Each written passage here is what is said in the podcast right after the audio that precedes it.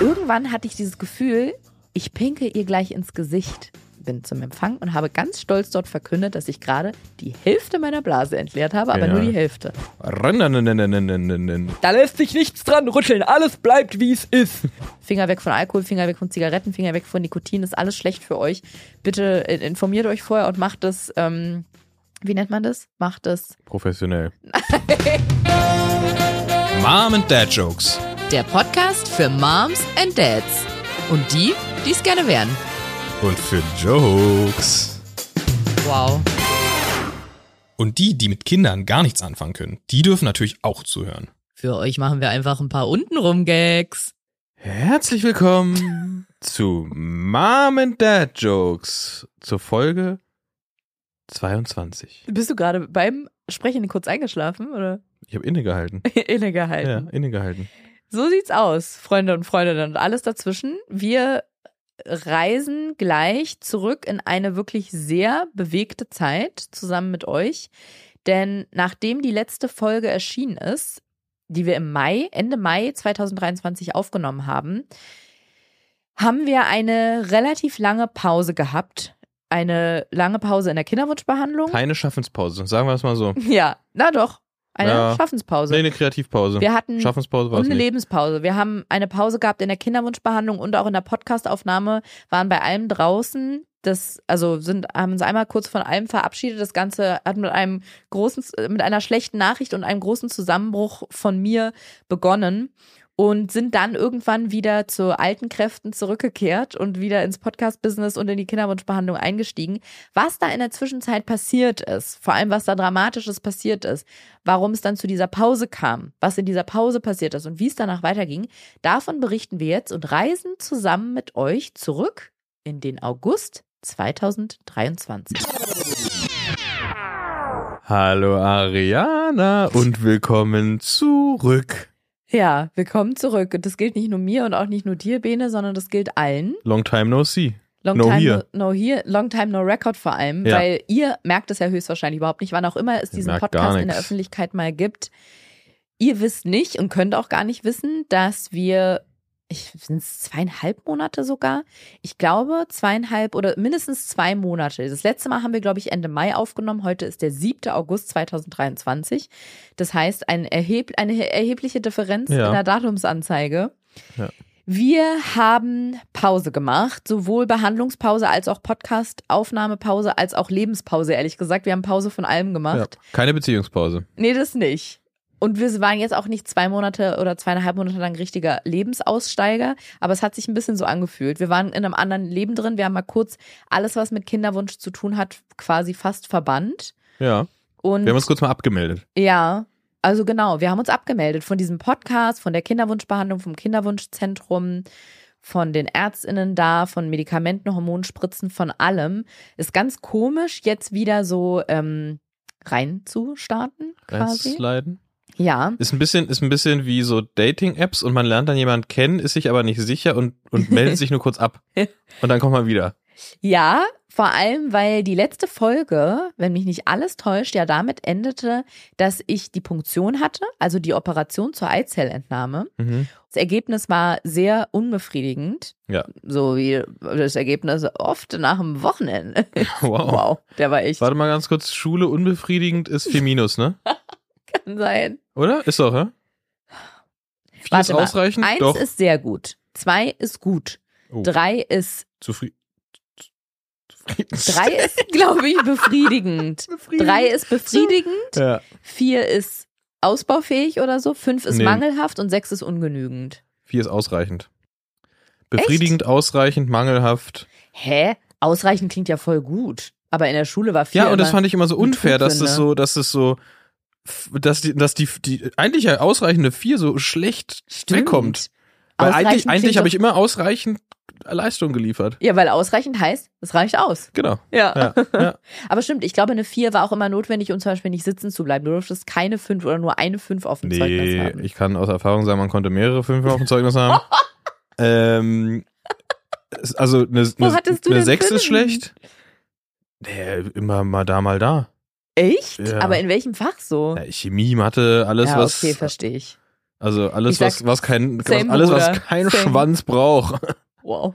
Ähm, zwei, fünf, ich glaube dritte fünf ist sitzen bleiben. Zwei kann man, glaube ich, haben. Ja, siehst Brauchst du? aber Ausgleich. Mhm. Mit einer 4 ausreichend.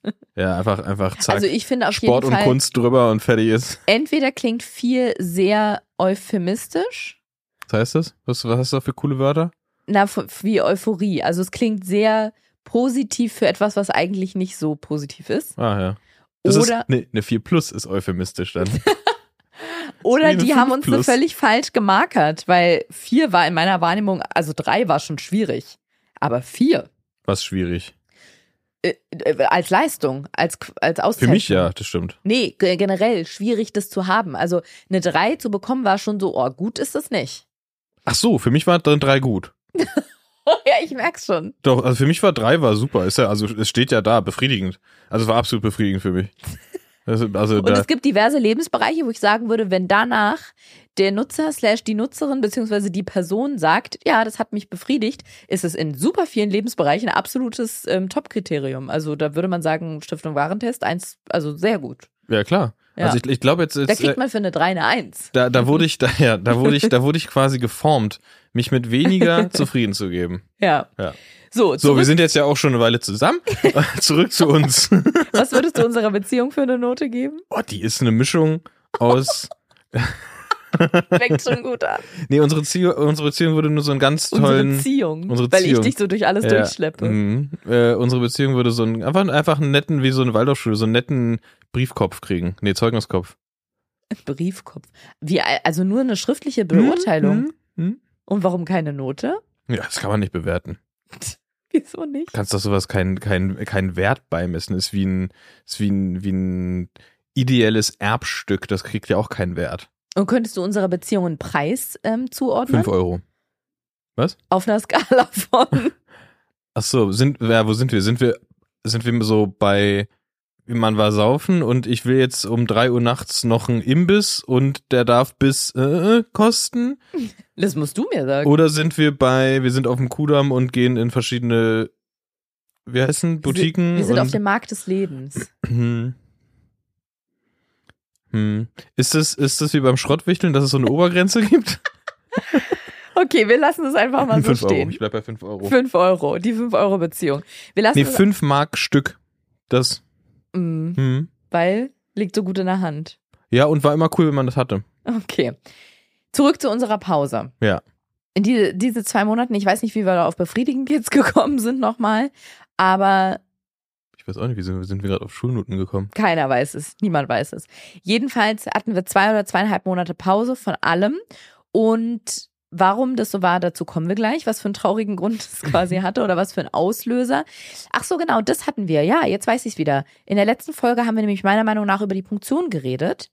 Also ich hatte ja eine sehr lange Hormonstimulation von fast drei Wochen, glaube ich, um in unserem ersten IVF-Zyklus, um möglichst viele gute Eizellen zu produzieren. Dann hatte ich diese OP und wir haben die traurige Nachricht von unserer Ärztin bekommen, dass lediglich drei Eizellen geborgen, Mhm. aus, aus unter Tage geborgen werden konnten. Mangelhaft. Das war tatsächlich mangelhaft, ja. Sie hatte Fünf. mit 10 bis 15 guten gerechnet und dann waren es nur drei. Und sie meinte, der, der statistische Schnitt bei drei Eizellen aus einer Punktion ist, dass eine befruchtet werden kann. Mhm. Und damit bleibt nichts übrig, um es einzufrieren. Das heißt, wenn man diesen Versuch, wenn der missglückt und man braucht danach noch einen, muss man mit dem kompletten Prozedere von vorne anfangen. Man muss komplett wieder anfangen mit der Hormonstimulation, dann braucht man wieder diese Operation, die OP mit der Punktion und muss wieder Eizellen bergen, äh, unter Tage fördern, von denen man dann zumindest hofft, es sind viele und in guter Qualität, genau. Und das war ja schon sehr, ja, nicht zufriedenstellend, Ja. da sind wir wieder, genau. Und wir kommen gleich mal zu dem, was danach passiert ist. Aber das, was danach passiert ist, führte halt dazu, ja, dass wir eine zweimonatige Pause gemacht haben und so ein bisschen, also wir sind natürlich, wir haben weiter gearbeitet. Wir waren im Urlaub lange, Ja, aber ansonsten, wir haben gearbeitet und waren auch im Leben anwesend. Aber ansonsten war alles irgendwie ausgeklammert in der Zeit und wir waren so ein bisschen, als wären wir, finde ich, auch ein anderes Paar in der Zeit gewesen. Wir, wir haben ganz gezielt gesagt, wir lassen den Mhm. Kinderwunsch jetzt mal zwei Monate brach quasi. Ja, auch weil das natürlich ein sehr, sehr ja lebensbestimmendes Thema ja auch Ja. ist, gerade wenn, wenn wenn das diesen Umfang hat, wie das bei uns dann ja auch war zu der Zeit mit den ganzen Ein Spritzen. Umfang von 75c. So, ja. Ähm, Spritzen, Medikamenten, allem drum und dran. Das ist, ja, es ist tatsächlich alltagsbestimmt, lebensbestimmt und ähm, deswegen haben wir uns quasi mal gegönnt, würde ich fast behaupten. Ist also zu dem Zeitpunkt, Naja, der Grund war ein bisschen anderer, aber dazu nee, ja genau, aber, aber, Ja. aber dann letztendlich würde ich trotzdem sagen, gegönnt, das Thema für eine Zeit Ja. auszuklammern. Ja. Es wurden auf jeden Fall viele, so- also nee, ich wollte gerade sagen, Substanzen konsumiert. Das bringt uns hier illegale Gefilde. Nicht ganz so. Aber bevor wir reinstarten und den Anschluss finden zu vor zwei Monaten, müssen wir natürlich noch einmal Statusaufnahme machen, Benedikt. Mhm.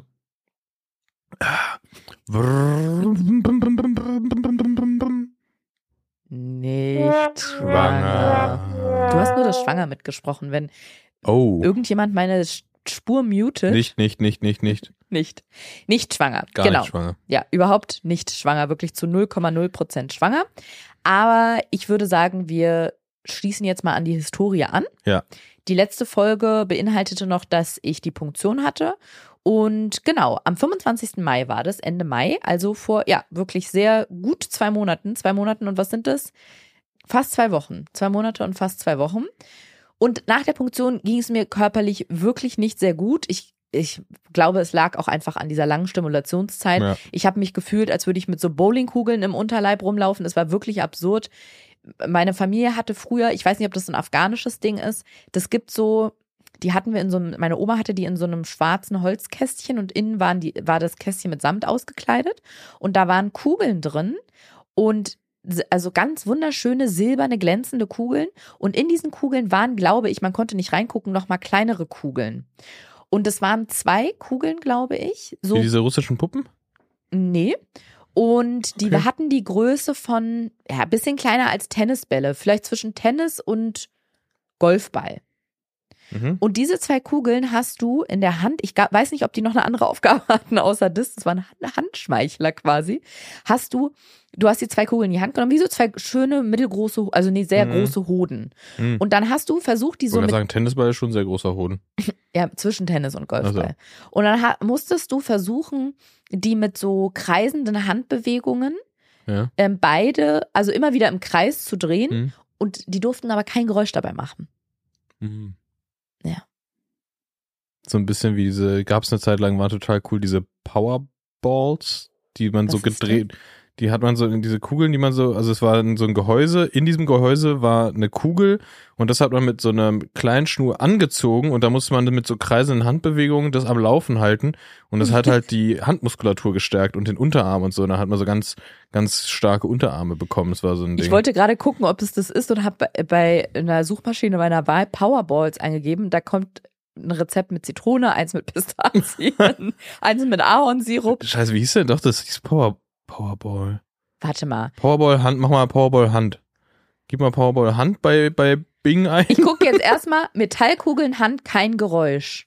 Krass. Afghanistan. Ich habe sofort gefunden.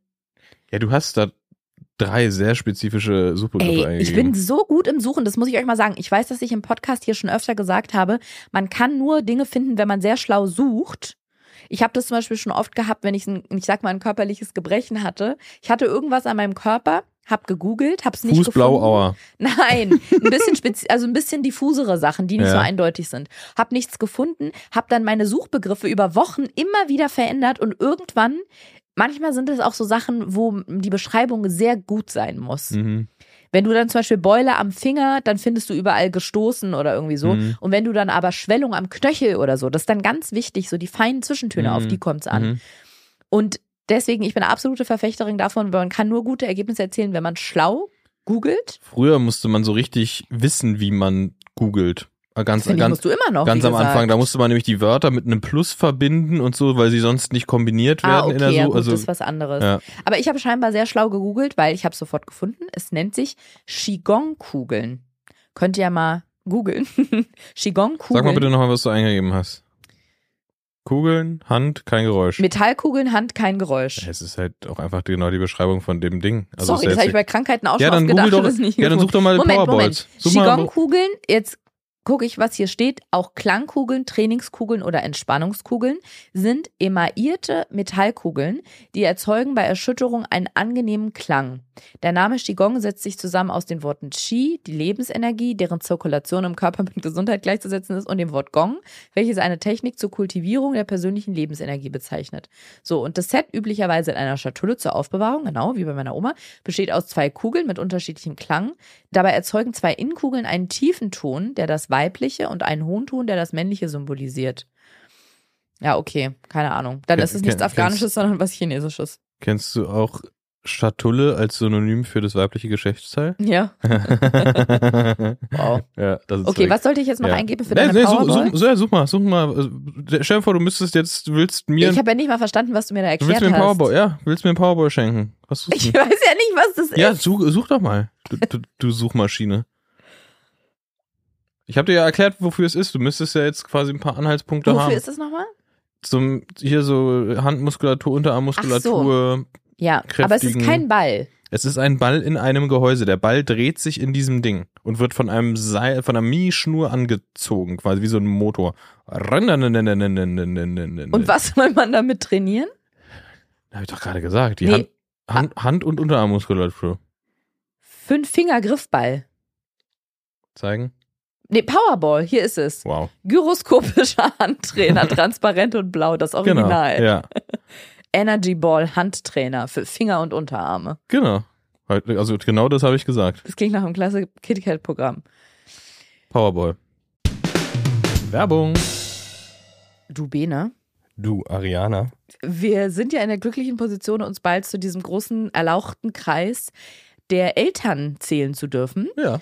Und ich, ich habe in deinem und auch meinem Freundeskreis schon oft mitbekommen, dass alle, die Kinder haben, nicht nur kleine Kinder, sondern überhaupt Kinder, dass dieses Thema Kochen und Essen vorbereiten ein richtiger, es ist ein sogenannter Brain. Mhm. Weil es einfach wahnsinnig kompliziert ist, für eine Familie oder hau- überhaupt für Kinder das Essen zu planen für so eine ganze Woche. Was muss man einkaufen? Was braucht man? Viele Mäuler, viele Geschmäcke. Ist das der Plural Geschmäck? Geschmäcker? Ich weiß es nicht. Gemecker. Vor wird dann draus. Ja, wirklich Gemecker. Und bei uns kommt gerade noch dazu in der Situation, in der wir uns befinden, so in Vorbereitung auf das Wochenbett, Mhm. dass da auch alle raten, sorgt gut für euch, was das Essen angeht. Ihr habt keine Zeit und auch keinen Nerv dafür und seid viel zu müde und mit anderen Dingen beschäftigt, um, im- im, um im Wochenbett zu überlegen, was essen wir denn heute, was müssen wir Mhm. denn dafür einkaufen und am nächsten Tag wieder das Gleiche.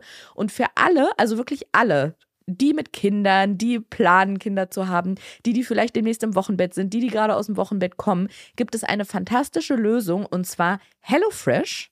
Freuen uns sehr, dass Sie uns in dieser Folge unterstützen, denn bei HelloFresh gibt es jede Woche über 40 abwechslungsreiche Rezepte und ihr bekommt eine Kochbox voll mit frischen Zutaten und diesen leckeren Rezepten direkt bis zu eurer Haustür geliefert. Müsst eigentlich nicht mehr machen, als das zu kochen, was auf den Karten steht und dann frisches, tolles Essen zu servieren. Können wir ein Beispiel machen, weil da ist für jeden Geschmack was dabei. Zum Beispiel hier kleiner Auszug mal aus den Rezeptkarten. Cajun Chicken mit Salat in Buttermilchdressing, wenn ihr denkt, was für ein Chicken, ja? Ich habe extra nachgeguckt, das ist aus der amerikanischen Küche aus Louisiana. Deswegen we say Cajun Chicken. Oder auch Kräuterschnitzel mit Spargel in Räucherspeck. Es Klingt ist, geil. es ist Spargelsaison. Oder vegane Gemüsepfanne mit Fenchel und Kokosreiz. Also es ist wirklich eine große, große, breite Palette, aus der ihr aussuchen könnt. Ihr habt keinen Planungsstress, keinen Einkaufsstress. Und dank dieser Rezeptkarten könnt ihr die Gerichte einfach und schnell zubereiten. Ihr könnt eigentlich wirklich, ihr könnt dabei meditieren. Ihr könnt im Kopf Rechenaufgaben der Kinder machen. Ihr könnt euch überlegen, wo ihr als nächstes in den Urlaub hinfahren oder fliegen wollt, weil ihr euch um die Rezepte und das Essen an sich gar keine Gedanken mehr machen müsst. Im Gegenteil, weil ich gerade ja von Urlaub gesprochen habe, mit den Kochboxen erlebt ihr täglich eine kulinarische Reise durch die ganze Welt, von vertrauten Klassikern bis zu kreativen Neuinterpretationen. Ja, Hammer. Und das ist nicht nur eine Reise, sondern es ist, wie du schon gesagt hast, alles so einfach. Und damit es noch ein bisschen einfacher wird, spart ihr auch noch mit uns ein bisschen was. Denn für euch haben wir jetzt speziell ein kleines Angebot noch. Mit dem Code JOKES, J-O-K-E-S, alles groß geschrieben, J-O-K-E-S. Jockes. Jokes, sagt man hier. ja. Spart ihr in Deutschland bis zu 120 Euro, in Österreich bis zu 130 Euro und in der Schweiz bis zu 140 Schweizer Franken. Da wird der Rachen auch schön frei Da wird der, Ra- da wird, ja, da wird er frei, da wird er frei. Und es wird noch besser, nämlich der Versand der ersten Box ist kostenlos. Absoluter Knaller. Der Code ist für neue und ehemalige KundInnen gültig. Alle Infos und die Links zum Einlösen des Codes findet ihr wie immer in den Shownotes. Werbung Ende. Powerball. Und genau so hat sich das angefühlt nach der Punktion in meinem Unterleib beim Laufen. Das, also, das Einzige, was mich gerettet und mir geholfen hat, ist, dass ich wusste, es ist ja nicht so. Ich wusste, da sind keine Qigong oder drin. Bowlingkugeln, großen Bälle in meinem Unterleib, so dass ich mir das nur einbilde und sich das so anfühlt. Aber es hat sich wirklich so angefühlt, als wenn die bei jedem Schritt so hin und her klonkern. War nicht schön. Ich konnte auch in der Zeit nicht zum Sport gehen, hatte ganz dolle Brustschmerzen von dieser Hormonstimulation und halt ja an den, ich bin der Meinung, an den Eierstöcken hat es halt einfach wehgetan. Ähm, und zu, also wirklich, als ich mitten in diesem, in dieser Zeit drin war, dass ich wusste, die, die Stim Stimulation ist nicht so gut verlaufen. Also bei der Punktion sind irgendwie nur drei Eizellen rausgekommen. Mir tut alles weh. Ich weiß nicht, wie es weitergeht. Hat mir eine Freundin geschrieben. Kein Vorwurf an diese Freundin, auf gar keinen Fall. Ich meine nur das Timing. Also auch das, kein Vorwurf an sie, aber Timing vom Leben, dass sie ungeplant mit dem zweiten Kind äh, schwanger ist. Und ich hatte vor einer Weile, waren wir noch im Urlaub zusammen und haben darüber geredet, dass sie gar nicht weiß, ob sie überhaupt ein zweites Kind will. Und dann schrieb sie mir, ja, dass sie ungeplant jetzt mit dem zweiten Kind schwanger ist. Und ich habe tatsächlich mittlerweile, ich habe so ein ganz komisches Stadium erreicht. Ich spüre nur noch so eine Leere in mir. Ich spüre Mhm. bei diesen Nachrichten nichts mehr. Ich gratuliere dann auch nicht mehr wirklich Schmerz, sondern das ist so wirklich jedes Mal, als würde ich so das Leben angucken und das lacht mir mit so einer Fratze ins Gesicht und ich sag zum Leben, du willst mich eigentlich doch nur verarschen, Mhm. oder? Ja. Also ganz komisch. Es ist auch nicht mehr dieser Schockzustand oder dieses ähm, so ein tiefer Schmerz, sondern nur so, ich fühle da nichts mehr, sondern Mhm. denk nur, ja, okay.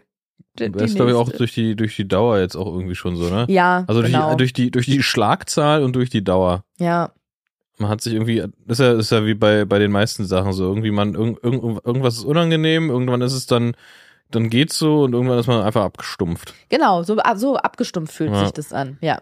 So, aber erstmal stand ja was sehr Aufregendes bevor und zwar der Termin mit dem eventuellen Transfer, weil das war ja auch so ein Ding. Wir haben diesen Termin ausgemacht. Wir mussten noch warten, dass äh, auf Pfingsten, also es war dann am 30. Mai hatten wir den Termin zum eventuellen Transfer und auch weil dazwischen irgendwie noch Feiertage waren oder ein Feiertag, wussten wir nicht, hat es überhaupt geklappt oder nicht. Und es war ein ganz komisches Gefühl auch. Und ich habe irgendwie gedacht, dass man vorher mit denen nochmal bespricht, aber es ging wahrscheinlich Mhm. auch nicht wegen Feiertag, so dass wir tatsächlich warten mussten auf diesen 30. Mai, auf diesen Dienstag, den Transfertag. Und ich bin morgens aufgestanden und ich wusste, wir beide haben später um 13 Uhr oder wann das war diesen Termin. Aber wir wussten nicht, sagen die uns da, ach Mensch, leider hat es keine von den drei Eizellen geschafft. Oder sagen die uns, alle drei haben sich befruchten lassen oder nur eine, wir Mhm. können eine einsetzen. Also wir wussten an diesem Morgen nicht, werden wir heute überhaupt einen Transfer haben oder nicht. Und eigentlich waren da sehr viele Fragezeichen Ja. und ich hätte auch erwartet, dass ich viel angespannter bin. Ich weiß nicht, erinnerst du dich noch, was du gedacht hast? Ja, so ein bisschen, es war halt so ein, so ein Termin ins Ungewisse. Also Ja. man wusste halt so, also wir sind halt dahin gefahren, wir wussten halt gar nicht, was passiert. Entweder so Vollflop, so ja, nee, gar nichts, oder, oder alles super und Transfer. Ja, genau. Also bevor wir den Termin hatten für diesen eventuellen Embryotransfer, hatte ich meinen Therapietermin und habe meiner Therapeutin da auch erzählt, dass ich etwas erstaunt bin, weil es mir mental eigentlich sehr gut geht. Und ähm, die hat mich dann auch gefragt, warum mich das wundert und was ich stattdessen erwartet hätte. Und ich meinte, na ja, also aufgrund der großen Anspannung, weil die nur drei Eizellen gefunden haben in der Punktion, weil wir bis jetzt nicht wissen, hat sich davon Mhm. eine befruchten lassen und wir wissen überhaupt nicht, wird heute eine eingesetzt oder nicht, also an dem, an dem damaligen 30. Mai. Ähm, und alles stand und fiel irgendwie mit diesem einen Termin, wo ein riesiger Druck dran hing, was ja auch darüber dann ausschlaggebend war oder darüber entschieden hätte, ob jetzt in den letzten vier Wochen alles umsonst war. Diese ganze Stimulationszeit, abgesehen von Ja, den diese, Kosten. diese, diese, sogar diese ja, verlängerte, diese super lange Genau, Stimulationszeit diese war ja auch drei, nicht fast normal, drei ne? Wochen. Genau, die war sehr außerplanmäßig und abgesehen mal von den Kosten, dieses Spritzen die ganze Zeit, diese ganzen Ängste, die ich überwunden Diese ganzen habe. Wecker. Diese ganzen Wecker, die geklingelt haben und ähm, die OP, die die Punktion an sich, das das wäre alles dann quasi überflüssig gewesen, wenn Ja. wir dann zum Kinderwunschzentrum gegangen wären und die gesagt hätten, leider hat sich von den drei Eizellen tatsächlich keine einzige befruchten lassen. Genau. Und ich meinte, dass ich auch glaube, dass das meine Angst noch mehr befeuert hätte, dass es nie oder noch mehr befeuern würde dann, dass es nie klappt und dass ich deswegen halt erwarten würde, dass mich das wahnsinnig viel beschäftigt, ich mir unglaublich viele Gedanken mache, Sorgen, Angst habe vor dem Termin, aufgeregt bin und so. Aber ich konnte eigentlich nur die erste Nacht nach der OP schlecht schlafen, weil wir halt diese negativen Nachrichten Mhm. bekommen haben. Und ansonsten, danach habe ich aber gar nicht mehr dran gedacht. Und der Termin war, dieser eventuelle Transfertermin nach der Therapie war für mich auch in meinem Kalender sowas wie ein Standardarzttermin. Mhm. Das war nicht so, dass ich irgendwie jetzt großartig Herzklopfen hatte oder aufgeregt war. Und ja, das hat mich selber sehr gewundert, das so an mir zu beobachten. Sie hat mich auch gefragt, ob ich mir vorstellen könnte, warum das so ist. Und ich habe dann so, wenn man dann so küchenpsychologisch Mhm. Vermutungen anstellt, meinte, dass ich mir halt vorstellen könnte, dass es so ein Selbstschutz ist, also dass ich mich selber schütze, indem ich keine Emotionen richtig zulasse, also Angst, Sorge, Panik, ja, diese Angst auch, dass es vielleicht nie klappt, weil das ja auch gar keine Option für mich ist. Ja. Und dann hat sie auch gefragt, was denn wäre, wenn es nie klappt, dieses, diese große Angst Mhm. von mir. Und dann habe ich, habe ich sie so angeguckt und ich musste echt so nach Worten ringen, weil ich gar nicht wusste, wie ich das ausdrücken soll. Und dann meinte ich, das geht eigentlich nicht, das ist keine Option. Dann geht das Leben für mich eigentlich nicht weiter, wenn das nicht klappt. Und dass das auch für mich nicht durch zum Beispiel jetzt eine Adoption oder Pflegekinder oder so ausgeglichen oder ich weiß nicht, wie man das sagen kann, aber dieses, wenn, wenn irgendjemand mir sagt, sie können keine Kinder kriegen oder wir versuchen es und versuchen es immer wieder und irgendwann müssen wir einfach so face the facts mäßig sagen, okay, es klappt offensichtlich nicht, dass das keine Option ist und dass ich das auch nicht, nicht mal in Gedanken annehmen kann und mir nicht mal überlegen kann, was wäre dann oder wie würden wir da, dann weiterverfahren. Und genau, und dann meinte, hat sie so rhetorisch gefragt, also hängt da sehr viel dran. Und dann meinte ich, ja, also diese Mhm. Option gibt's eigentlich gar nicht, ne, dass das so, so weit kommt. Und dass ich auch bemerke, dass im Gegensatz zu vielen anderen Frauen oder auch mir selber in anderen Situationen des Lebens fehlt mir bei dieser Sache, in dem Kinderwunsch, so ein bisschen die Sicherheit, dass ich sage, das wird auf jeden Fall klappen. Es gibt so ganz viele Dinge im Leben. Ich habe schon so viele Sachen gehabt, wo zum Beispiel, dass ich ja schon seit ich klein bin, wollte ich auf der Bühne stehen und wollte Mhm. Leute unterhalten. Und ich habe ganz früh immer schon gesagt, das wird klappen, weil ich ich kann das nicht beschreiben. Ich, ich wollte das einfach so doll, dass ich wusste, auch wenn ich oder wenn andere Zweifel hatten oder auch in der Familie jemand irgendwie gesagt hat, so mach doch was Richtiges oder so.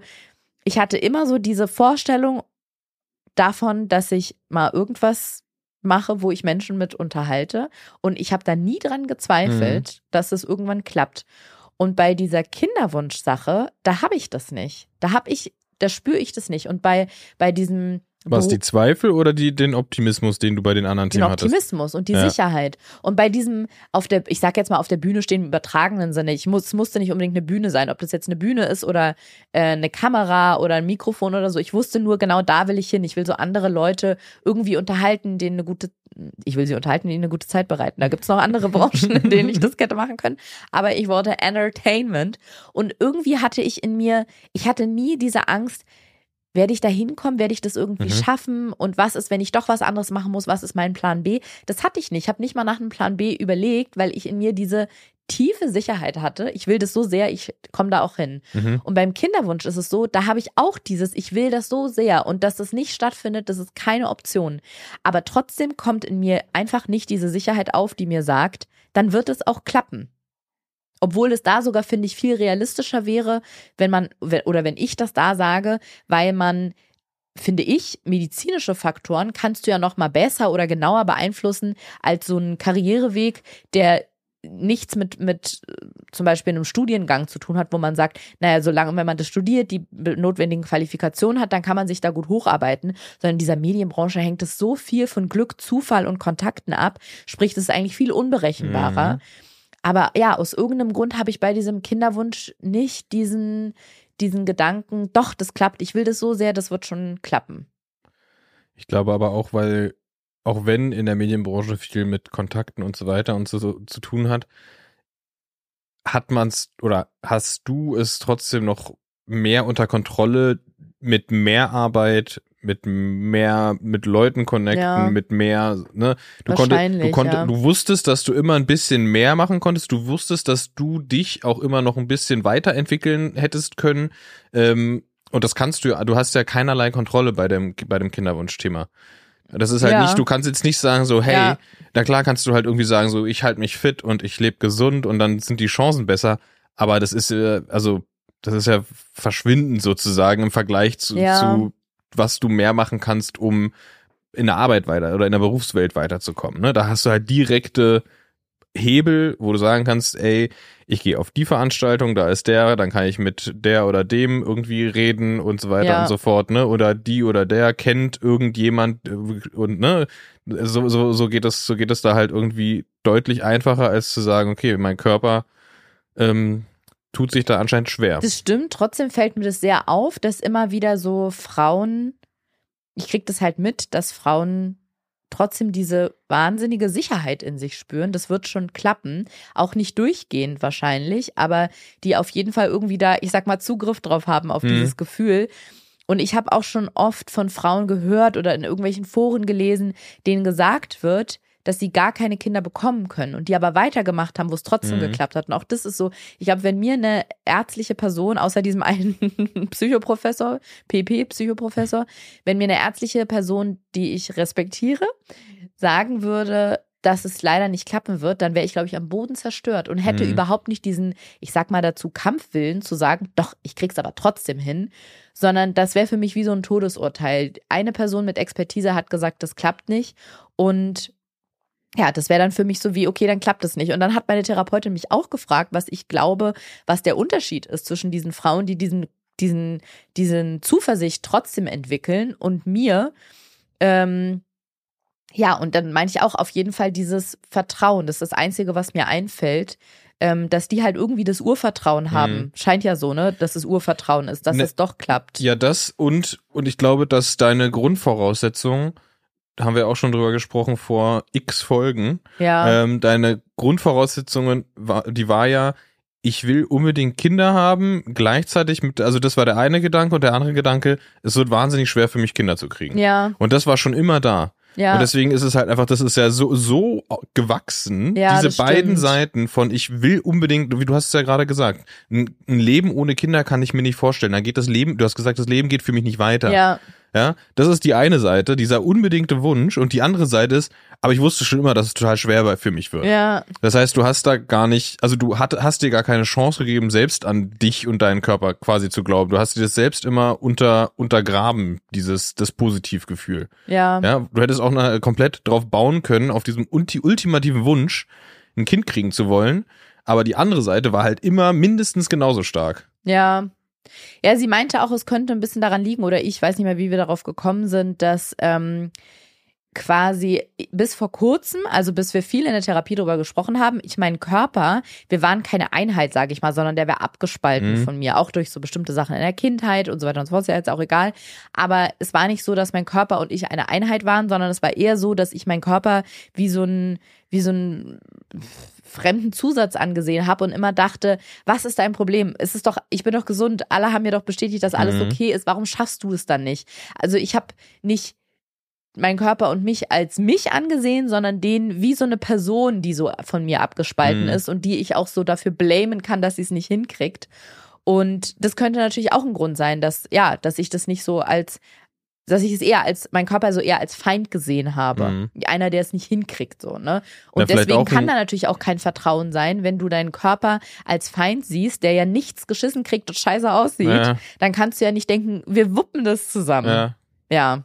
Ich meinte dann noch, was mir auch so ein bisschen im Weg steht, da so blind drauf zu vertrauen oder zu sagen, ja, man gibt so einen Vertrauensvorschuss oder man, man hat diesen, dieses tiefe Wissen, das wird schon klappen, ist, dass ich mir teilweise, wenn ich versuche positiv zu denken und optimistisch zu sein, auch so blöd und so naiv vorkomme. Und irgendwie mir dann immer vorstelle, ich bin so optimistisch und sage dann, ach, das wird klappen und Mhm. diesmal kriege krieg ich das hin oder diesmal ähm, klappt es und dann meine Freundinnen anrufen oder den schreiben muss und denen sagen muss, ja, es hat leider doch nicht geklappt und ich mir dann vorkomme, wie so, Menderes. das der ist Menderes-Effekt. Krass, das ist der Menderes-Effekt. Was für eine gute Beschreibung ist denn das? Exakt so. Bena, du bist einfach Easy, ein, easy my brain. ein Genie. Ja. Was machst du heute Abend? Äh, Fernsehen gucken wie immer. Warum weißt du doch? Weil, weil ich das genial finde. Da Ja. möchte ich glatt mit dir anwandeln. ja, nee, aber wirklich, es ist exakt so. Ich komme mir dann so vor, das ist wirklich ein genialer Vergleich.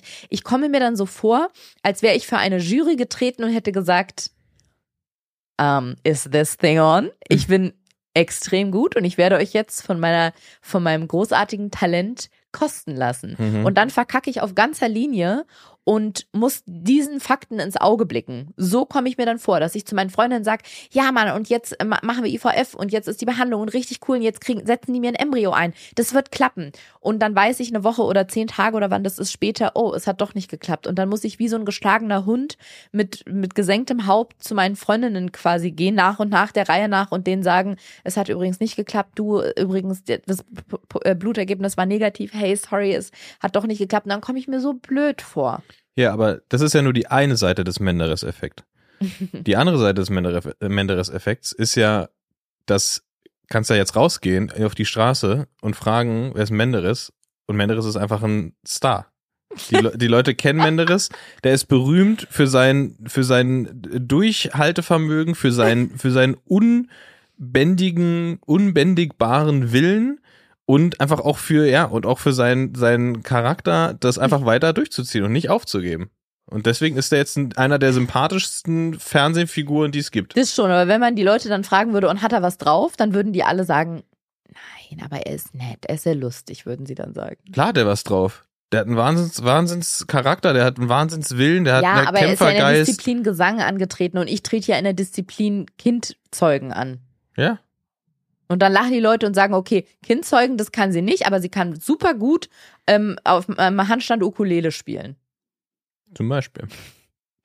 Ja, ja, weiß ich jetzt nicht, ob man, jetzt weiß ich doch nicht, ob dein Vergleich so gut war, Doch. wenn du ihn so auslegst. Men- Menderes ist ein Star und der singt ja nicht schlecht. Ich fand den Vergleich deswegen gut, weil genau, ich habe dann in den Momenten exakt das Gefühl, ich gehe voller Überzeugung, voller Inbrunst zu meinen Freundinnen und sage, jetzt klappt's und dann muss ich da doch hingehen und sagen, scheiße, es war richtig kacke. Und da hat meine Therapeutin aber was, ähm, woll- wolltest du noch was sagen? Ja, War's ich will eine noch mal, ich, ich will noch mal, ich Ja. habe noch eine Wortmeldung zurück zum Menderes-Effekt. Oh. Weil, selbst wenn es, guck mal, du musst es so sehen, Hm. selbst wenn Menderes, der wird niemals ich will heute Abend DSDS, doch nichts mehr mit dir machen. der wird niemals DSDS gewinnen. Hm. Ja? Hm. Aber was ist er denn? Er ist eine Rieseninspiration, ein Riesenvorbild für abertausende Leute da draußen an sich zu glauben. Und das ist Ja. auch noch ein Gewinn. Und das ist auch eine super Leistung. So, und da kann ich eine perfekte Brücke zu dem schlagen, was meine Therapeutin nachgesagt hat. Sie meinte nämlich, das gehört zum Vertrauen, aber ein bisschen dazu, dass man dieses, in Anführungsstrichen, was ich als naiv gelabelt habe, ne, dieses Gutgläubige. Weil sie meinte, wenn man mit Misstrauen an die Sache rangeht und im Kopf die Option besteht, dass es ja eh schief geht, legt man schon keine gute Grundlage dafür. Also nicht, dass man bei Frauen, bei denen es nicht klappt, denen die Schuld geben kann nach dem Motto, hast du einfach nur nicht positiv gedacht, das auf gar keinen Fall. Aber dass es zu diesem, zu diesem Vertrauen und an positiv dran glauben dazugehört. Und mir fiel ein, während sie das so erzählt hat, dass ich ja, bevor wir uns kennengelernt haben, auch, also ja, ich würde mal sagen, zu 98 Prozent nur Scheißgeschichten mit Männern hatten, hatte. Und Und alle, die das jetzt hören, denken sich, oh, ich bin bestimmt die 2%. vor allem alle, als wenn ich mit allen zusammen war. Und, 100.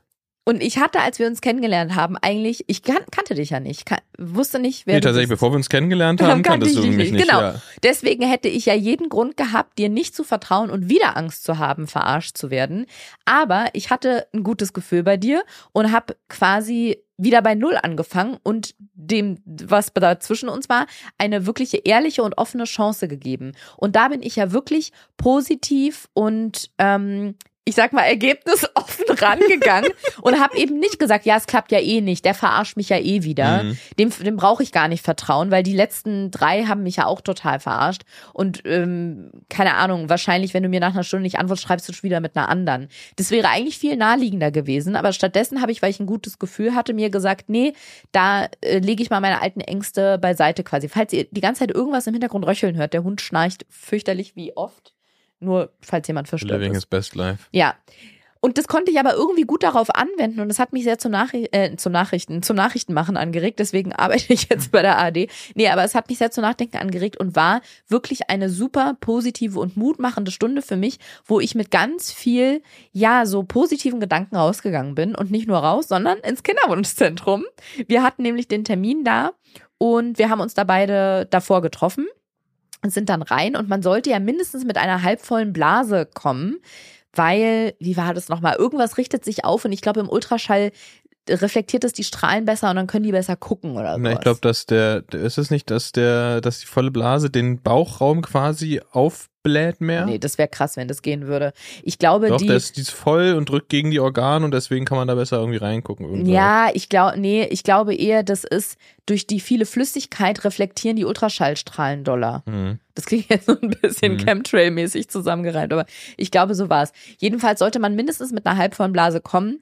Und ich hatte äh, auf der Autofahrt dahin dann, ich weiß nicht mehr, wie viel ich weggezogen habe, aber es war richtig viel.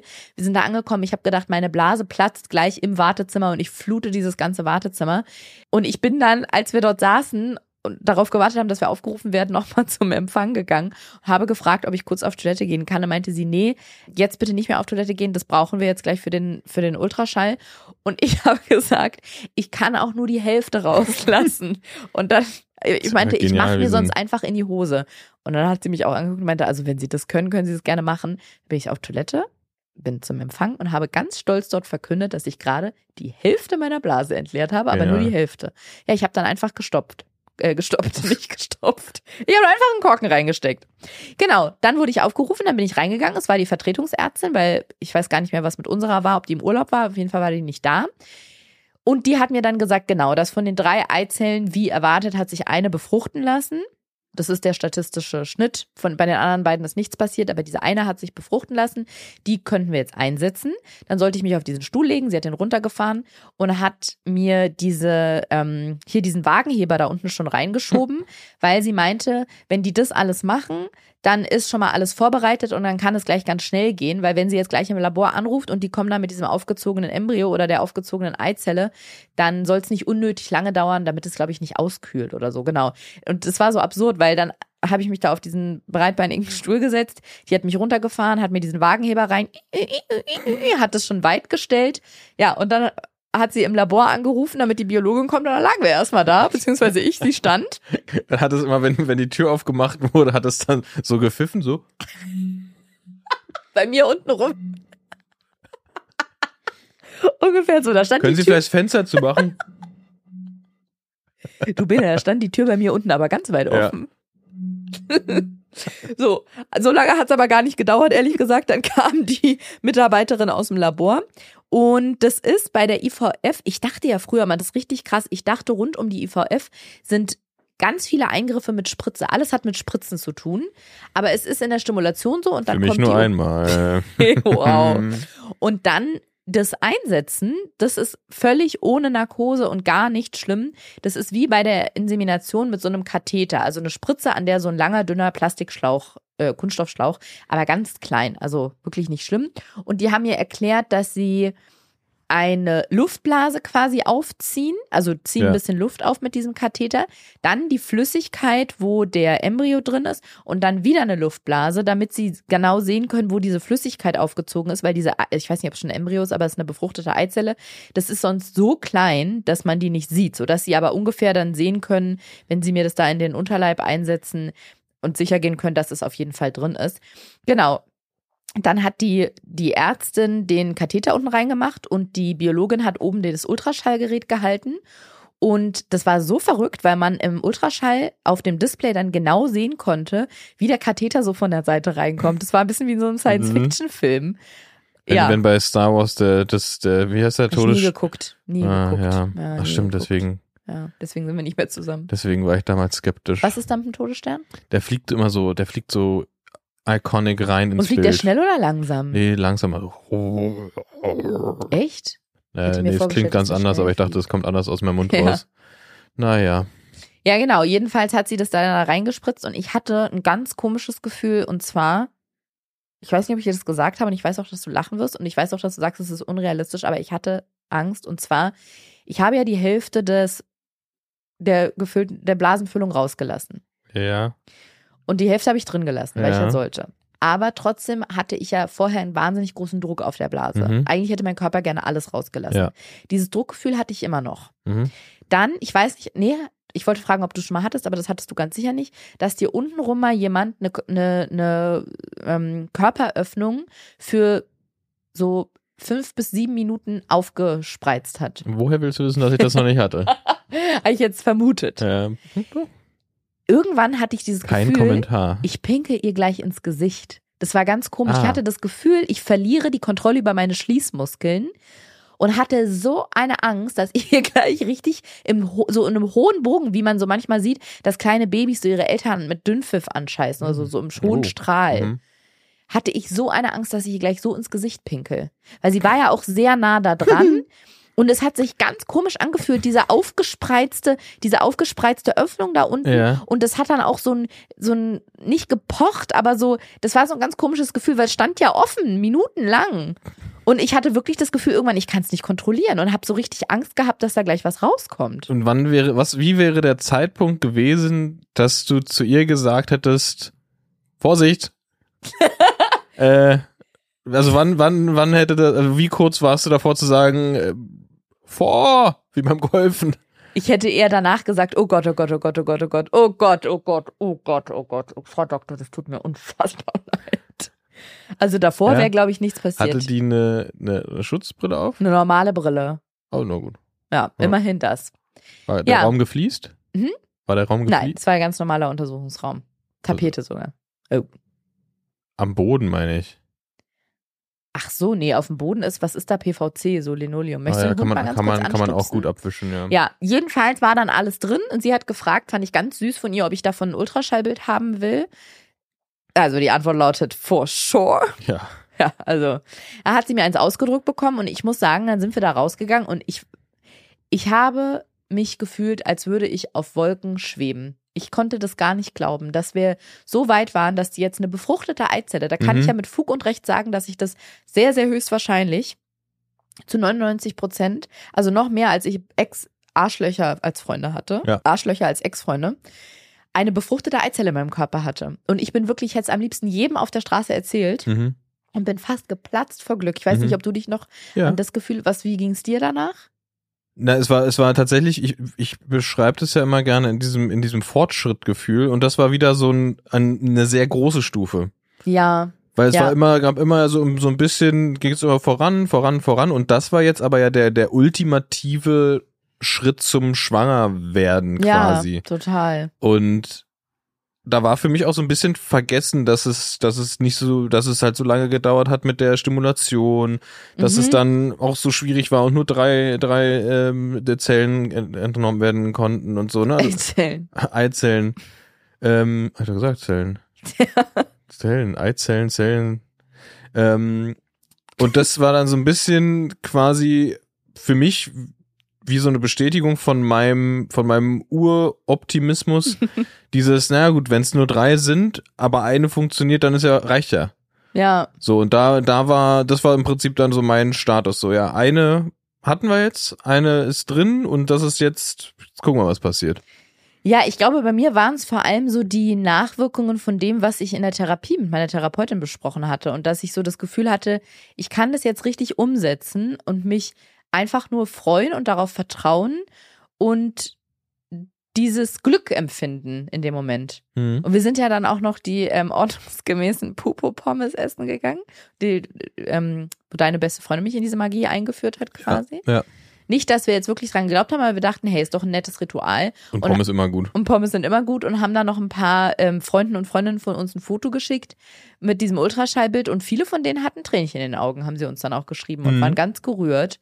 Ähm, ja, und es war irgendwie so richtig magisch, muss ich sagen. Ich war so ganz erfüllt und als wir dann zu Hause waren, haben wir, ich habe ja diese Option angekreuzt, dass ich für 250 Euro das Video kriege. da haben wir uns dann, wir haben einen USB-Stick bekommen mit den, mit den Aufnahmen und haben uns dieses Timelapse-Video angeguckt und es war völlig verrückt zu sehen. Kann ich ja, wenn diese Folge rauskommt, ich hoffe, ich denke dran, ich, dass ich es bei Instagram poste, dass man genau gesehen hat, wie aus dieser einzelnen Zelle, die dann befruchtet wird, auf einmal eine eine befruchtete Eizelle wird, also die sich zu so einem, zu Mhm. so einem, was auch immer Gebilde da, Ja, diese Entwicklung halt, ne? Das ist halt ja, das war echt krass, genau. Und dann sind wir abends noch essen gegangen und ich muss wirklich sagen, das hat sich für mich angefühlt, als hätten wir uns gerade erst kennengelernt oder hätten, wären frisch verheiratet oder Mhm. so oder ähm, weiß ich nicht, hätten uns nochmal neu verliebt oder so. Es war wie so Frisch geduscht. frisch geduscht. Es war wirklich wie so ein, wie so ein Glücksrausch für Ja. mich. Es war so ganz magic. Ne, in dem Moment war es einfach, also man, man wusste da noch kein, kein, kein Negativ oder kein Positiv. Ja. Es war einfach nur, der, der Grundstein war gelegt und, Genau. wir, und es war so der, ja, der nächste Schritt quasi. Ja, genau. Ja, es hat sich irgendwie so angefühlt, als warten wir jetzt nur noch ein paar, also ja, ich kann es gar nicht beschreiben. Als wäre jetzt so der Stein für was ganz Großes ins Rollen gekommen. Ich glaube, ich glaub, was wir auch an dem Abend dann immer, immer wieder. nee, darüber reden wir jetzt nicht. Da- Das, das bleibt das privat. Was? Das war ein Scherz. Ach so. Ähm, immer wieder gesagt haben, dass du in dem Moment vielleicht schwanger bist. Und Ja, das konnten wir genau. vorher noch nie so sagen. Ja, Klar, bei genau. den Inseminationen konnte man das irgendwie, Ja, aber eigentlich auch nicht. ja, Und da war das das erste Mal, dass es quasi für uns legitim war zu glauben, dass du schwanger Ja. wirst gerade. Werbung. Ariana. Benedikt. Ähm, sag doch den Leuten mal, was ich liebe. Alles, was zwei Räder hat und wo Fahr vorne dran Mm, ist. ich, ich liebe Radsport. Ja, ich Und, und ich liebe Radsport gucken. F- Gucken vor allem. Gucke Ja, ich ich gerne. weiß. Weißt du, was das Problem an Radrennen ist?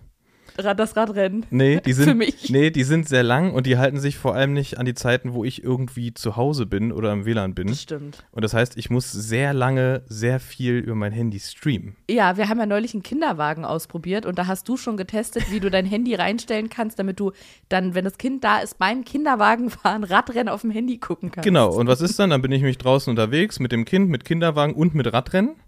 Und dann, ne? Was passiert? Schwuppdiwupps Ist das Internet aus? ist das das aus. ist alle. Kein Datenvolumen mehr. Ist das das, worauf du anspielst? Da, das ist das Problem. ja, und ich krieg's ja manchmal mit, so ein Radrennen geht ja mehrere Stunden, ne? Ja. Also es ist wirklich Ja, ja. absurd. Ja. Teilweise sieben Stunden. Das Gute ist, es gibt ja nicht nur Probleme auf dieser Welt, es gibt ja auch Lösungen. Und deswegen freuen wir uns sehr, dass unser heutiger Werbepartner Frank ist, die uns bei dieser Folge unterstützen, denn die machen all diese Dinge zu gar keinem Problem mehr. Denn Frank gibt es jetzt inklusive 5G. Frank ist euer günstiger Tarif im besten D-Netz, denn das ist das, wenn ihr euch fragt, was ist das, was die Leute haben wollen. Also auch ihr, es ist das D-Netz, Leute. Und ihr könnt den Vertrag bzw. den Tarif vollständig per App abschließen und auch verwalten. Müsst also nicht mehr irgendwo anrufen. Ich habe da auch das Gefühl, das ist das, was man heutzutage nicht mehr will. ne? Man möchte nicht mehr Nee, irgendwo anrufen also ich vor allem nicht. und mit Menschen sprechen in Hotlines. Perfekt, könnt ihr ganz stressfrei machen per App, habt auch keine Vertragslaufzeit und ihr bekommt bei Frank entweder 10 Gigabyte für 10 Euro oder wenn ihr viel Surferin seid, also wenn ihr sagt, das Surfbrett, das Internet und ich, wir sind Friends, wir sind so, wir sind richtig dicke, dann bekommt ihr 20 Gigabyte für 15 Euro. Könnt ihr also wählen. Außerdem könnt ihr monatlich kündigen.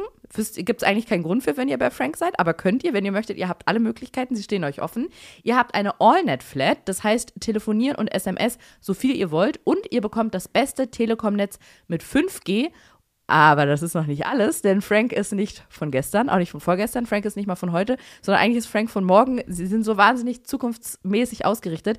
Ihr könnt nämlich bei Frank nicht nur mit SEPA-Lastschrift zahlen, sondern auch mit PayPal. Und jetzt kommt das Beste, ein kleines, ein Bonbon, könnte man das sagen? Ein Leckerli. Ein Schmankerl. Ein Schmankerl. Bis zum 30. Juni nämlich könnt ihr euch und eure FreundInnen vierfach belohnen und euch jeweils, also pro Person, 4 Gigabyte on top sichern. Das heißt, ihr bekommt je nach dem Tarif, den ihr bei Frank habt, 14 Gigabyte für 10 Euro oder 24 Gigabyte für 15 Euro.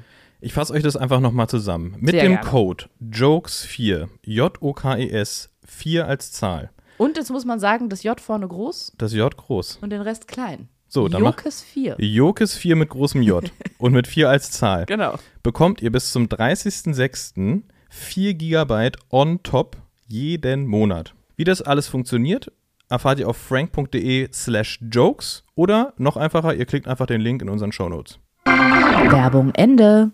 Und als wir dann essen waren, habe ich ja auch extra einen alkoholfreien Cocktail oder Drink getrunken. Weil davon wird dann natürlich wirklich abgeraten. Also nochmal im Kontrast zur Insemination ist es da nun wirklich so, dass du eine befruchtete Eizelle in dir hast und damit die sich einnistet, solltest du nun tunlichst davon ablassen. Und auch das hat sich dann zum ersten Mal so angefühlt, als wäre das jetzt auch wirklich nicht sinnvoll, aber begründet. Mhm. Vorher war es immer so prophylaktisch, um dem Prozess nicht im Weg Ja. zu stehen. Und jetzt hatte ich so das Gefühl, ja, ich kann jetzt nichts trinken, ich habe eine befruchtete Eizelle in Mhm. mir. Also das, wenn ich, ich bin ja schwanger quasi. Ja, genau. Und wir haben dann auch beim Essen darüber geredet und haben auch versucht, so den Fall zu berücksichtigen, dass es bei dem Versuch vielleicht noch nicht klappt, aber wie wir das eigentlich unseren Familien sagen, wenn es dann klappt Mhm. und unseren Freunden und ob wir ähm, erstmal das für uns behalten, falls noch irgendwas schief geht oder ob wir es denen schon richtig sagen und wenn ja, wem und wie groß der Kreis ist und so. Und es war irgendwie so ein, ja, der Abend war magisch und die Zeit danach auch. Ich bin ja dann immer, wenn ich in den Tagen danach irgendwo hingegangen bin, hab, und selbst wenn ich mit dem Hund draußen war oder ich war spazieren oder ich hatte einen Termin, ich habe immer dieses Ultraschallbild mitgenommen vom Transfer Mhm. hatte ich also so ein ja so ein typisches Ultraschallbildchen hatte ich immer in der Tasche, habe da zwischendurch raufgeguckt und es hat sich für mich angefühlt wie so ja, als würde ich da schon so ein Ultraschallbild mit einem, mit einem Kind Mhm. angucken und es hat mich irgendwie so ja, war Es lag Hoffnung in der Luft. ja, genau. Es lag Hoffnung in der Luft. Es war aber auch eine Herausforderung in der Zeit, muss ich sagen, beziehungsweise was eine Herausforderung war, war diese Sachen mit den Tabletten. Ich hatte ja diese elf Einnahmezeitpunkte am Tag und musste bei manchen Tabletten einen, Abs gewissen Abstand zueinander einhalten. Manche durfte man nicht mit Milchprodukten zusammennehmen. Manche mussten auf nüchternen Magen genommen werden. Manche durfte man auf gar keinen Fall auf nüchternen Magen nehmen und so weiter und so fort. Ich hatte ja da bei Excel so eine richtige Tabelle mir für gemacht und alles ausgerechnet und das war bisschen bisschen crazy, weil der Tag so von diesen Tabletteneinnahmen bestimmt wurde. Dann war da Antibiotikum dabei, da hatte ich Magenkrämpfe von, dann war was mit Cortison dabei. Also ja, das war bisschen challenging. Und neun Tage nach dem Transfer, neun Tage nachdem sie mir das eingesetzt haben, am 8. Juni, hätte ich eigentlich den Bluttest gehabt. Das war ja quasi die, der, der, der Stichtag, bis zu dem die Luft von Magie erfüllt Mhm. war, von Magie und Hoffnung. Und ich habe versucht, auch durch diese gute Therapiestunde optimistisch daran zu gehen, aber nicht allzu hoffnungsvoll, so nach dem Motto, dass all mein Glück jetzt darauf lastet. Aber trotzdem so, mh, ja, dem, dem Glück auch versucht, die Chance zu geben, hereinzukommen, so Mhm. würde ich es nennen. Ja, und dann ist Folgendes passiert. Ich habe einen Tag vor dem Bluttest, am 7. meine Tage bekommen. Ja, und ich habe es schon gemerkt, dass sich das ankündigt. Ich hatte morgens diese typischen Rückenschmerzen, die ich ja immer habe. Und mir war klar, beziehungsweise das haben mir immer viele gesagt und ich habe natürlich auch gegoogelt, ist ja klar, dass es auch Schwangerschaftsanzeichen hätten sein können. Aber irgendwie hat mein Fü- Gefühl mir gesagt, Mhm. das sind keine Schwangerschaftsanzeichen, das ist einfach meine Periode.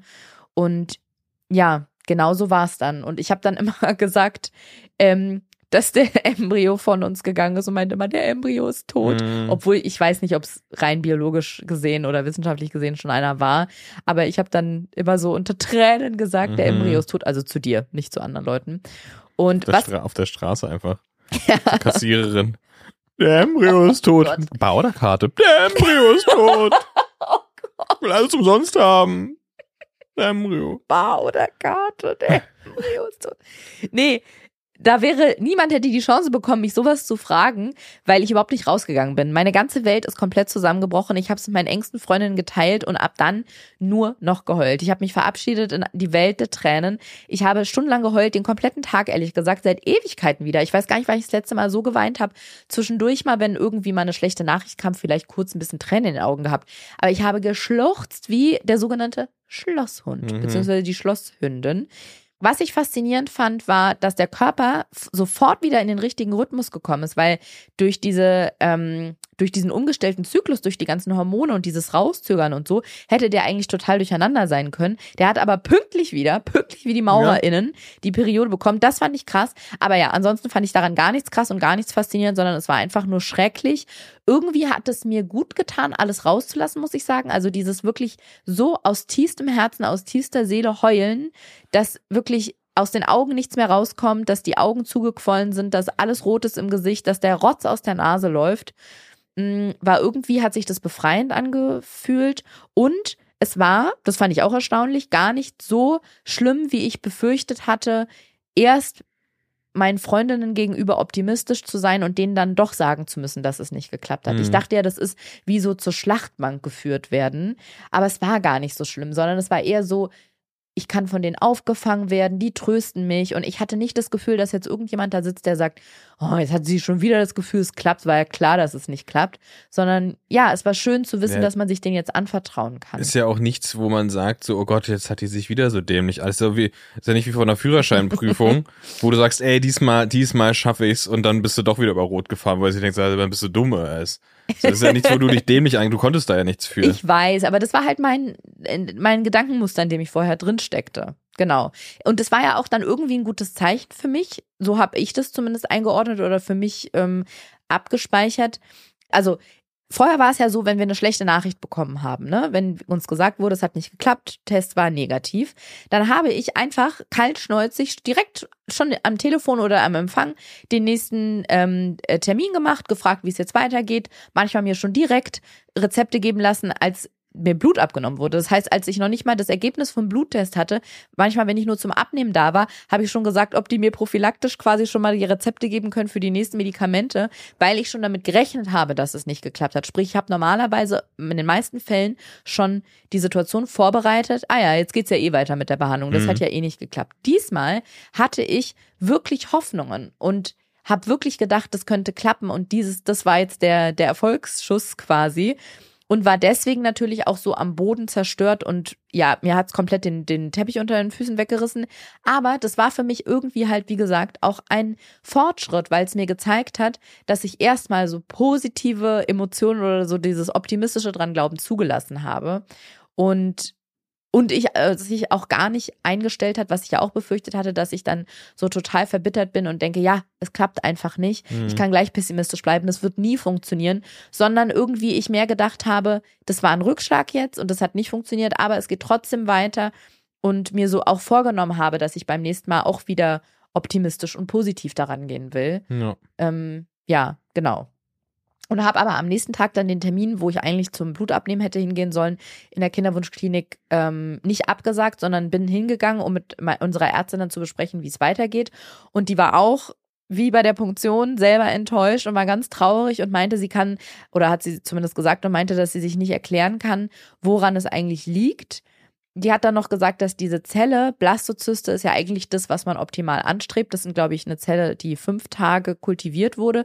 Bei mir war es ein kompakter Mehrzeller. Das heißt, er war okay entwickelt, aber nicht optimal. Es Mhm. hätte besser sein können. Das war mir vorher auch Ja. nicht klar. Das heißt, die haben mir da jetzt nicht eine Superzelle eingesetzt, die hatte sich befruchten lassen und war okay entwickelt, aber war jetzt nicht dieses von allerbester bester Qualität quasi. Und ehrlich gesagt passt es ja auch zu dem davor, ne? Dieser ganze Prozess Mhm. davor, die Stimulation war schon nicht ganz optimal.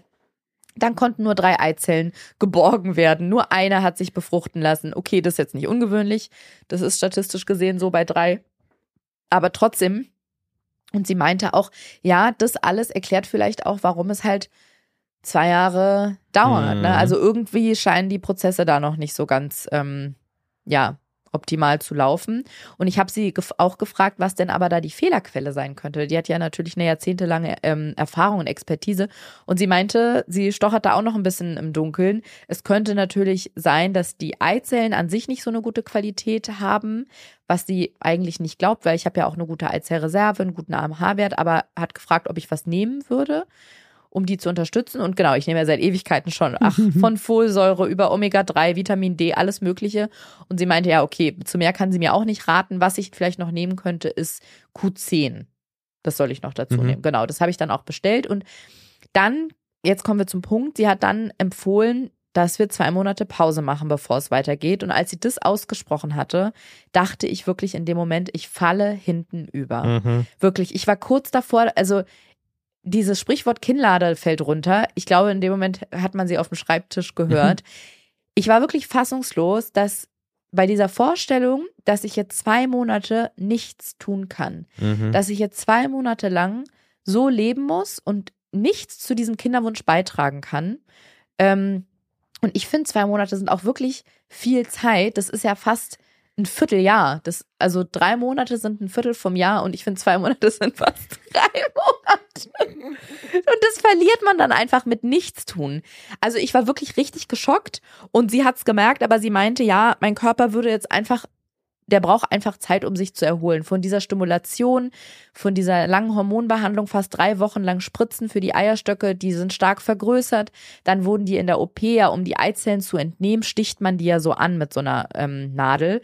Ähm, und das dann man würden sich, man würde sich und dem der Behandlung einfach keinen Gefallen tun, wenn man dem Körper das jetzt direkt wieder antut, ohne dass der sich einmal davon erholen kann.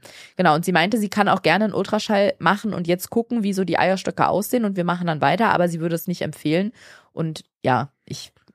Ja, aber das ist ja genau, ist ja genau das, das ist, du, du, diese zwei Monate, sind ja nicht nur nichts tun, sondern es ist ja quasi eine Active Recovery, wie wir im Sport sagen. Nee, ich finde, es ist eine Passive Recovery, nicht Active, sondern es ist Passive, weil du kannst in dem Moment nichts machen. Du kannst nur regenerieren mit nichts tun oder mit, mit, mit Schonung. Und das ist für mich sehr passiv. Ja.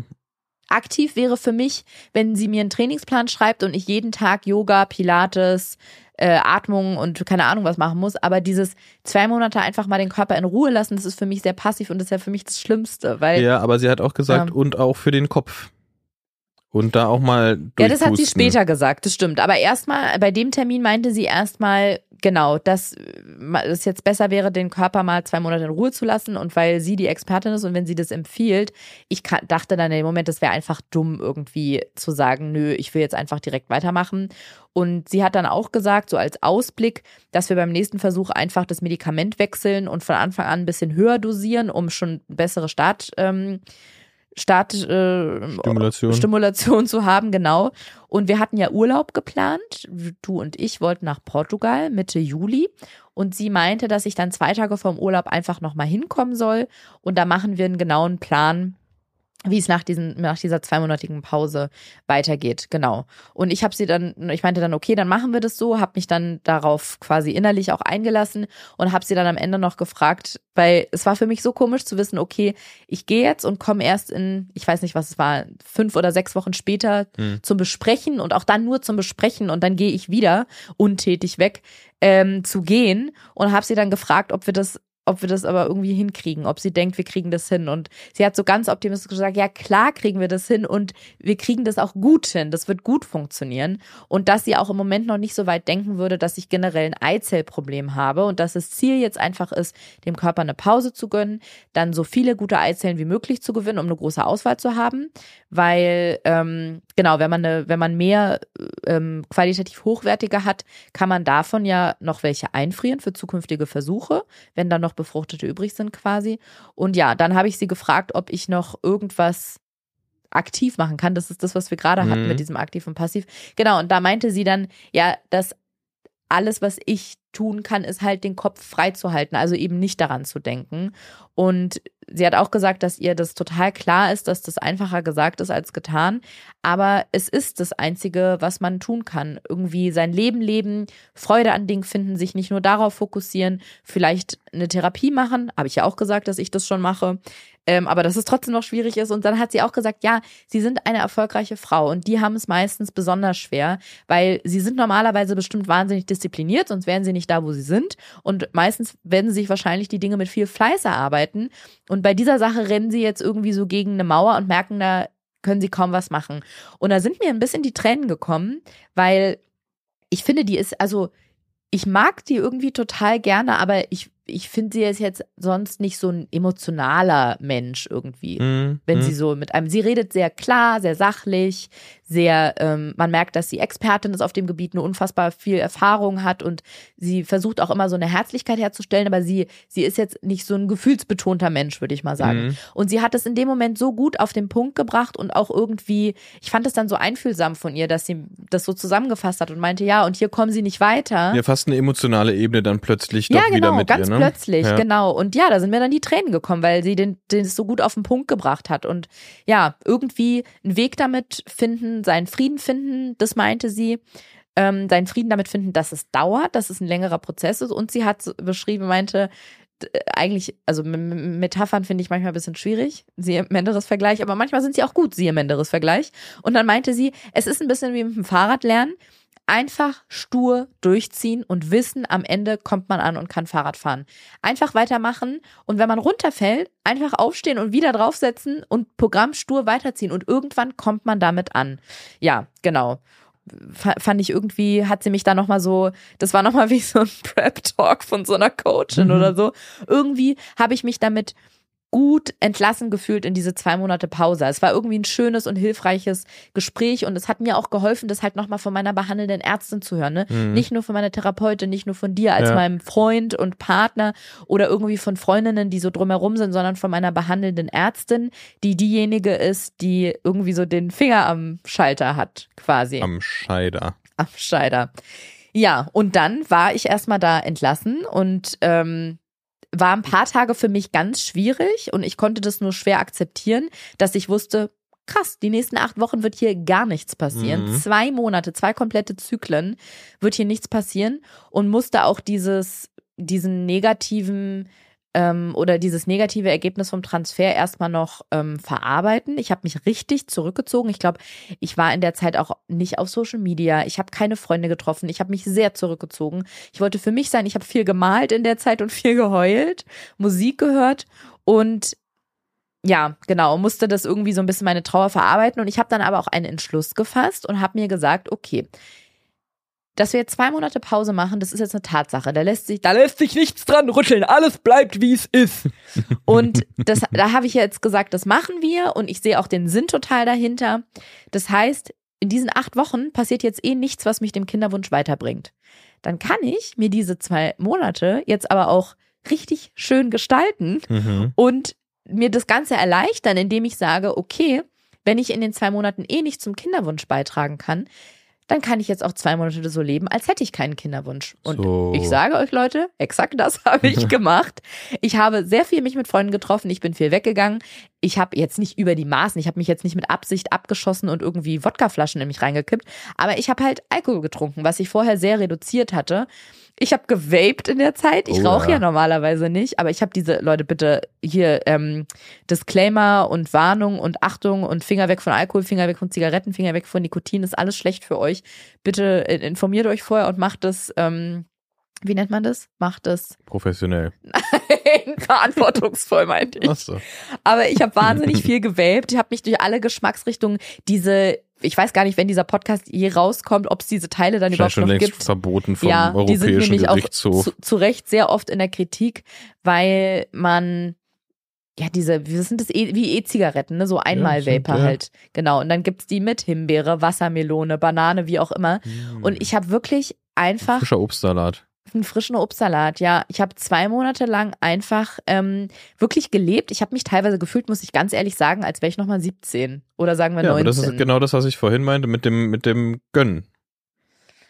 Ja, so in die Richtung. Wo, wobei ein bisschen mit Ansage. Ich habe mich wirklich gefühlt wie früher, wenn man gesagt hat, so heute Abend macht man Party und heute schießt man sich richtig ab. So habe ich gefühlt. So Ja, hab ich aber es war, es war da, es war ja tatsächlich dann auch so, dass wir wirklich auch aktiv das, das Thema auch bei uns im Prinzip auch im, im, im Miteinander ausgeklammert Mhm. haben, weil es, ja genau, weil es einfach kein Thema in dem Moment war, was glaube ich auch sehr angenehm war, weil wir plötzlich wieder über ganz andere Sachen geredet haben als vorher und es war nicht so, es war, es war nicht so ähm, alltagsbestimmt, ne? Du hattest jetzt hier ni- ja, nicht, total, genau. Du hattest, du hattest halt, es war halt nicht dieses, es war halt omnipräsent vorher, ne? Das, Ja. das war ganz klar, es waren tausende Wecker, es war immer, immer hoch, runter, also jetzt nicht wir, wir beide, sondern halt so stimmungsmäßig. Nicht was? nicht wir beide, sondern so stimmungsmäßig. ähm, und es war halt immer da, das Thema. Und in diesen zwei Monaten war es halt gar nicht da. Ja, Und es war sogar fast so, dass du quasi so ein bisschen ich war ja, die mit, mit, Wilde. einer, mit einer, mit einer, mit einer, mit einem kleinen weinenden Auge sogar dieser Zeit, dem Ende der Zeit entgegengesehen hast, weil du dachtest so, ja.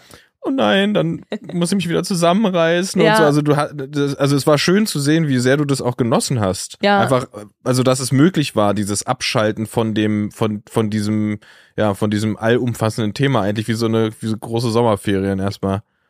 Ich glaube aber tatsächlich, weil ein Ende ähm, terminiert war quasi. Ja, das Weil- hättest du nicht gekonnt, wenn das gehießen hätte, ja, es wird nichts und hättest du nicht gesagt, so, ja gut, dann nee, her das mit dem nicht, aber auch nicht, wenn sie jetzt gesagt hätte, ja, wenn sie wollen, machen wir weiter, hätte ich auch nicht selbstbestimmt gesagt, ich würde erstmal eine Pause machen, bis in mein Leben leben. Ja. Hätte ich auch nicht gemacht. Nee. Das war nur, weil die Ärztin empfohlen hatte, wir machen zwei Monate Pause.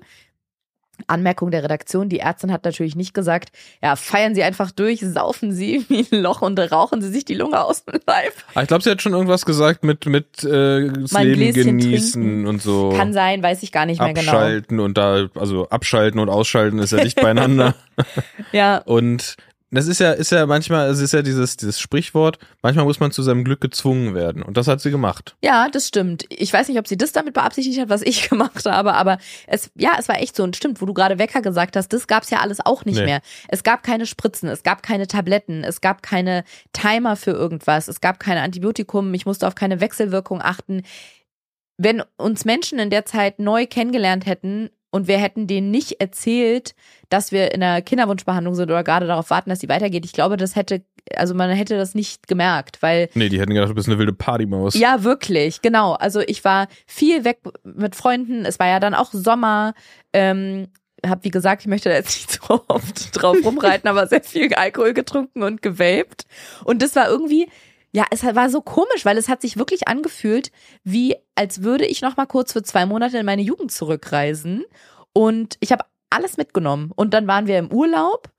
Ja, und, und da hat man es ja auch ganz krass gemerkt, Ja. weil wir quasi die Nachricht oder den, den wie es weitergeht, haben wir kurz, relativ kurz vom Urlaub erfahren und hatten aber ja eigentlich schon den Plan, was ist, wenn es mit der Be- Behandlung normal weitergehen würde. Das heißt schon Ja. irgendwelche, irgendwelche weirden Pläne geschmiedet, wie man denn die Medikamente, die ja gekühlt sein müssen, im Flugzeug, ins Hotel, im, du hast nicht sogar im Hotel angerufen und gefragt, ob die Minibar kalt genug ist und sowas, damit es da gelagert werden kann. Einfach so, weil, und das wäre dann unser Urlaub gewesen, ne? Aber Ja. durch die neue Situation konnten wir ohne Spritzen, ohne Wecker, ohne Tabletten, sondern, äh, aber mit viel Drinks am Pool einfach den Urlaub genießen. Ja, genau, das nur kurz dazu noch. Der, der Plan für danach war gewesen, dass die Ärztin meinte, wir machen jetzt zwei Monate Pause. Und so ungefähr am Ende unserer zweimonatigen Pause war auch unser Urlaub. Der war zufällig so relativ am Ende dieser acht Wochen.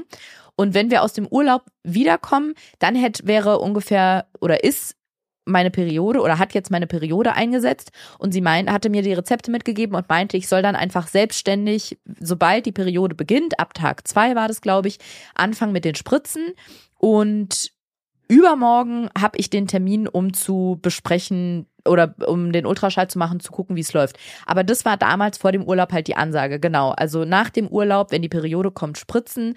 Aber trotzdem, es waren zwei Party, Trink, Vape-Monate, Urlaubsmonate. gut, gut, gut abgepasst im Sommer. Ja, genau. Ich glaube sogar, das Kinderwunschzentrum hatte in der Zeit drei Wochen geschlossen, weil die immer so eine Sommerschließung Na, haben. perfekt. Also es war sehr gutes Timing und ich konnte mich dann mit meinem, mit meinem Schicksal gut anfreunden und hatte aber in der Zeit trotzdem ja weiter auch meine Therapie zum Beispiel. Und da haben wir ganz viel auch über so Situationen gesprochen, zufällig, gar nicht gezielt, ähm, die mir schwer fallen. Und es gab so ganz viele verschiedene Situationen, die alle so einen gemeinsamen Nenner hatten. Also es gab zum Beispiel, das habe ich ganz oft, wenn eine unbekannte Nummer mich anruft. Also Nummer ist unterdrückt und ich schaff's nicht ranzugehen oder sehe das erst später. Und dann habe ich ganz oft diesen Gedanken, dass ich nie wissen werde, wer das da war, wer mich da angerufen hat. Oder wenn ich mit jemandem verabredet bin oder ein Treffen geplant ist und das findet nicht statt, macht mich das total unruhig. Genau wie dieses auch mit dem, dass ich nicht weiß, wer mich da angerufen hat. Das fühlt sich für mich richtig bedrohlich an. Und da sind wir nochmal darauf gekommen, dass all das Gefühl von Kontrollverlust ist. Also das ist so der gemeinsame Nenner irgendwie, der sich zwischen all diesen Situationen und Themen finden lässt. Und auf den Kinderwunsch bezogen ist das natürlich auch wieder das Thema Kontrollverlust. Also immer wieder diese Situation loslassen, Kontrolle nicht verbissen behalten wollen. Und es war total heilsam jetzt auch, das habe ich auch der Therapeutin gesagt, das mal ganz bewusst zu machen und zu Mhm. sagen, ich lasse das jetzt los. Und die Therapeutin hatte mit mir auch über so ein Bild gesprochen, das hatte sie mir, glaube ich, schon mal gesagt zum Thema Kinderwunsch. Es hat mir überhaupt nicht geholfen am Anfang.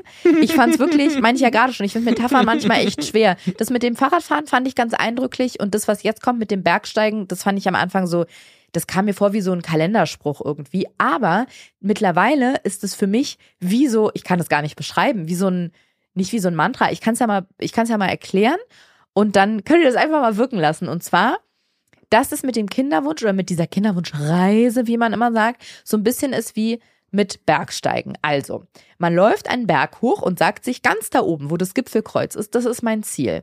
Und auf dem Weg nach oben wird man auf dem Berg auch mal überholt, da laufen andere Leute an einem vorbei, man hat auch mal Rückschläge, man Lawine muss eine Pause machen, eine Lawine zum Beispiel oder eine Verletzung oder man ist müde oder man fühlt sich nicht so gut. Aber am Ende bleibt das Ziel unverrückbar, dieses Kreuz da oben, was man immer sieht, worauf man immer hi hi hinläuft.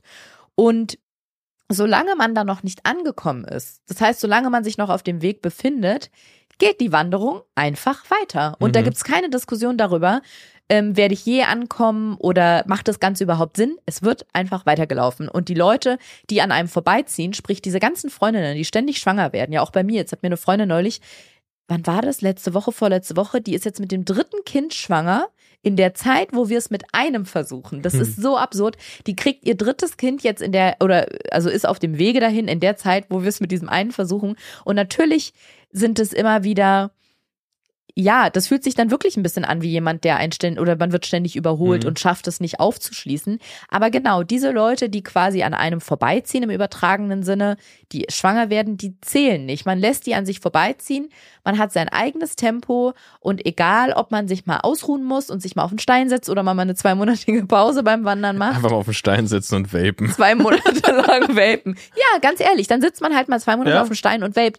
Aber danach läuft man weiter und zieht durch und läuft weiter nach da oben. Und der Weg ist da oben. Und alles da auf dem, auf, was auf dem Weg dahin passiert, das sind so kleine Hindernisse, die man überwinden kann, kleine Hürden. Auch, vielleicht wird man auch mal zurückgeworfen oder rutscht irgendwie noch mal ein paar Meter runter. Und dann läuft man halt weiter. Und wenn man eine Pause braucht, dann verschnauft man nochmal, aber man läuft auf dieses verdammte Kreuz da oben zu. Und dieses Bild, als wir ein paar Mal drüber gesprochen haben, hat mir irgendwann so geholfen. Und was mir auch geholfen hat, war, dass ich mir das immer, war ja schon ab und zu wandern in Bayern und diese bayerischen Berge oder Alpen bei Sonnenschein mit diesem stahlblauen Himmel im Hintergrund, mal so ein Wölkchen, die Sonne scheint darunter, dieser unfassbar schönen Aussicht, das war so ein beruhigendes und erdendes Bild in meinem Kopf, so dieses dieses Bergpanorama und dieses Gipfelkreuz da oben und auch diese nette Atmosphäre, wie man da hochläuft und das hat sich in diesen zwei Monaten für mich zu so einem ja, das klingt so super esoterisch oder spirituell. Eigentlich, also ich ähm, kotze mir heimlich in den Mund, während ich das sage. Hört Aber man. hm? Hört man. Ja, das ist was anderes. Aber es ist sowas geworden wie mein, wie ein sicherer Ort in mir drin. Mhm. Also wenn meine dunklen Gedanken kommen oder irgendwie sich da wieder Pessimismus versucht breit zu machen, dann denke ich an mein Bergbild und Mhm. das ist wie, als hätte ich eine ganz, ganz, ganz, ganz tolle, schöne Erinnerung in meinem Herzen und könnte zu diesem Ort gehen. Und der gibt mir wieder ganz viel Zuversicht und Kraft und Halt, weil ich mir sage, ich brauche überhaupt nicht traurig oder enttäuscht oder irgendwas gerade sein. Klar ist es manchmal frustrierend, wenn man nicht so schnell vorankommt, wie man will. Oder wenn andere einen überholen. Aber der, das Ziel ist da oben. Mhm. Da ist das Kreuz. Und ich werde weiterlaufen, bis ich da oben angekommen bin. Und das hat mich neben Alkohol und Vapern ein bisschen durch diese Zeit getragen, muss ich sagen. Ja, Das ist schön. genau. Ja, und dann war der Urlaub vorbei. Und wir quasi hat jetzt damit auch der nächste Behandlungszyklus begonnen. Und was dann übermorgen rauskommt beim Ultraschall und wie es jetzt weitergeht, das würde ich sagen, berichten wir dann einfach beim nächsten Mal. Das wissen wir zum jetzigen Zeitpunkt auch noch nicht. So machen wir's. Oder? Na, aber hallo. Ich kann jetzt darauf keinen mehr mit dir anstoßen oder auch keinen mehr mit dir vapen. Kinder, Finger weg, Finger weg vom Mhm. Alkohol. Am besten den kleinen Finger, das sieht immer sehr schick aus. Ja. ähm, aber das macht ja nichts. Wir laufen dafür weiter den Berg hoch, ne? So machen wir das. Mit unseren Wanderstiefeln. Und Stiefel in. Bis nächstes Mal. Tschüss.